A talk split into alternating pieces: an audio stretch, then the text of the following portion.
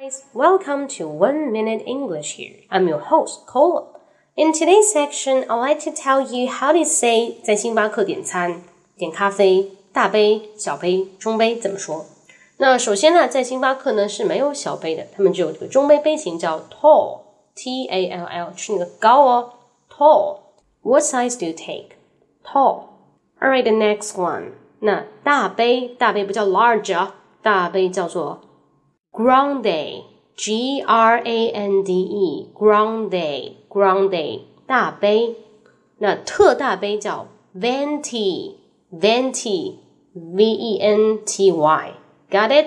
啊，下次去星巴克不要点错。再来一遍，What size do you take? Tall, grande, and venti.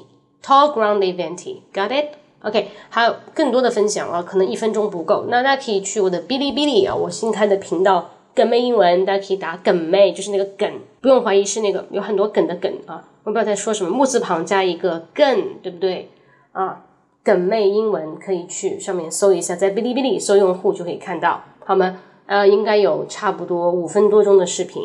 OK，so so much for today. Hope you like. If you have any questions, you can follow my videos.